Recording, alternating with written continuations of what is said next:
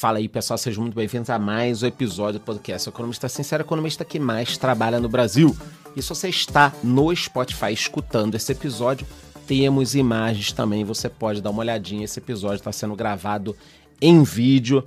E no episódio de hoje falaremos sobre as importações da Shein e da Shopee que despencaram depois da nova taxação. Já era esperado.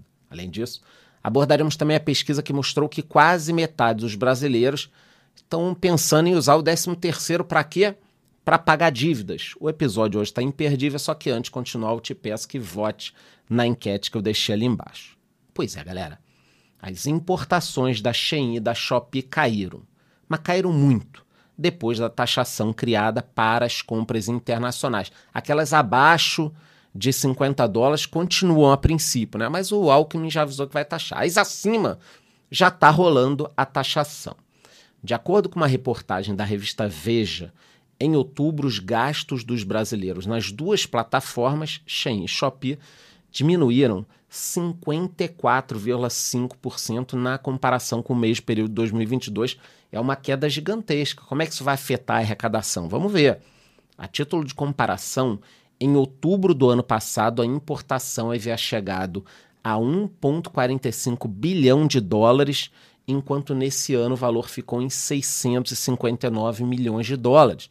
Mas deve ter gente pensando o seguinte: é, Charlão, mas se essas empresas não estão vendendo, talvez as varejistas nacionais estejam pegando essa fatia de volta. Vamos ver. Além disso, em setembro as importações recuaram 30%, com queda de 361 milhões de dólares. Segundo alguns analistas, o que explica a queda são as novas regras de cobrança em cima das mercadorias. Para quem não lembra, desde agosto, com a criação do programa Remessa Conforme, eu já fiz algumas compras, o preço dos produtos importados acima de 50 dólares quase dobram de valor. Eu fiz um teste e deu 92% de aumento. Isso porque, além da taxa do ICMS, começou a ser cobrada uma alíquota de 60% para as importações. É a taxa para cacete. Além disso, especialistas avaliam que, à medida que os consumidores começaram a ser taxados e os relatos foram se espalhando, muitas pessoas começaram a ter receio de comprar nessas plataformas ou até começaram a evitar. Então o cara escutou falar aqui, escutou falar ali, hum, melhor eu não comprar.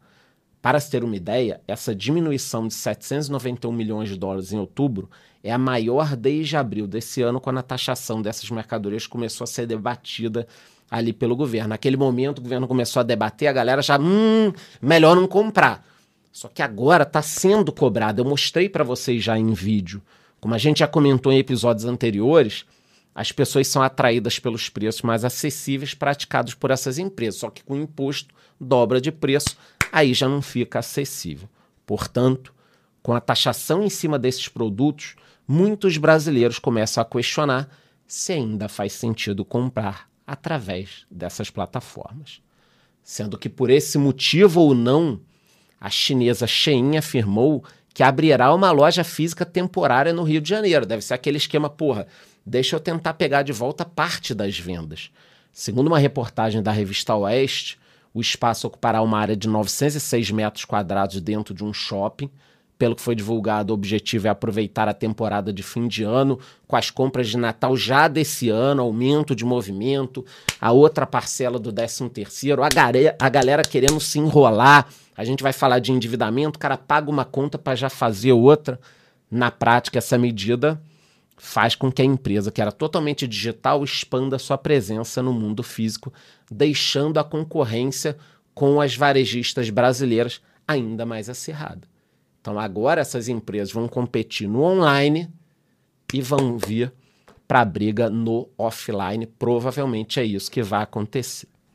Bom, galera, e já que estamos falando de compras, Outro assunto que merece destaque no episódio de hoje é o 13º salário, que muita gente não recebe. Segundo uma pesquisa realizada pela Serasa, quase metade dos brasileiros deve usar o 13º para pagar dívidas. Caramba, é muita gente, porque a gente já teve o desenrola. A galera tá pagando do que agora? Interessante investigar. Pelo menos 4 em cada 10 pessoas disseram que vão usar o dinheiro para esse fim. Além disso, seis em cada dez entrevistados afirmaram que nunca conseguem guardar dinheiro integralmente. Então, cara, é impressionante. Nunca conseguem guardar o salário extra. Ainda de acordo com o levantamento, 78% dos brasileiros pretendem gastar o valor total ou parte dele, sendo que quitar dívidas foi o motivo mais mencionado. Tem que ver também se a galera não está falando, ah, vou quitar uma dívida para parecer bonito na entrevista, né? Mas na realidade o cara já tá já tá pensando no jogo do tigrinho. Outros 24% dos entrevistados afirmaram que usarão dinheiro para pagamento de contas básicas, bacana. Porra, que tal o dia a dia, até porque tem despesas extras no início do ano.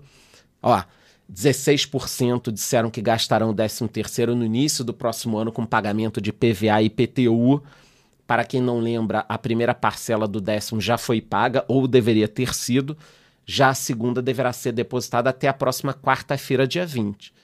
Então, até quarta entra muita grana. Tá todo mundo de olho na grana. Quem tem dívida para receber, a Cheinha, a Shopee, eu, meu irmão, tá todo mundo de olho nesse décimo terceiro aqui.